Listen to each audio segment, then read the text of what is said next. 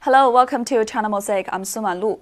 A series of activities called A Tour of Liu Cixin's Science Fiction were jointly hosted by the organizers of the Frankfurt Book Fair 2018, the Confucius Institute headquarters, and German publisher Heyne Verlag of Random House.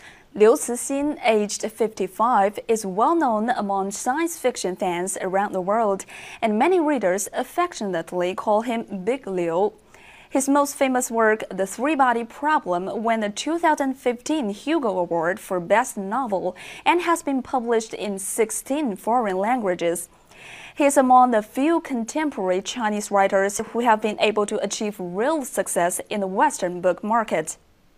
The venue for each of the themed activities was packed to the rafters with a lively atmosphere. This is attributed to not only the appeal of Liu and his works, but also a sign of respect for local salon culture. It's generally acknowledged in the Chinese literary community that writers should be invisible. Liu is no exception to this perception.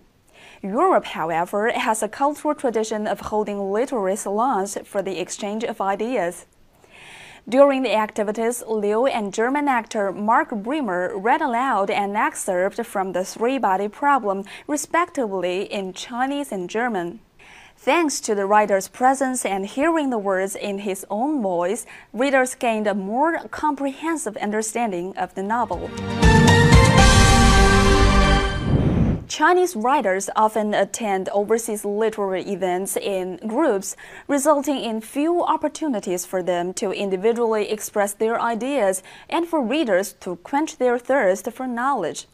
However, Liu already had much experience of communication with German writers, reporters, literary critics, and fans through the activities held at Lit Cologne, the Harbourfront Literary Festival, and the Otherland Bookshop in Berlin. 有一个很惊人的事实，我就发现，就是说，越现代的艺术，它越容易被机器所模仿。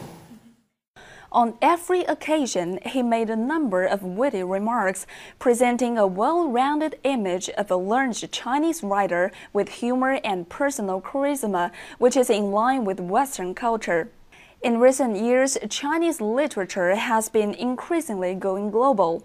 For example, Mo Yan won the Nobel Prize for Literature in 2012, and Jin Yong's novels now have English versions with a well preserved wuxia spirit, reflecting the heroism of Chinese martial arts fiction. Literary works are personal creations and the communication between writers, readers, and book industry personnel from different countries can generate brilliant cross cultural insights. We hope to see more writers like Liu Cixin delivering excellent works to readers in China and beyond. Thank you for watching.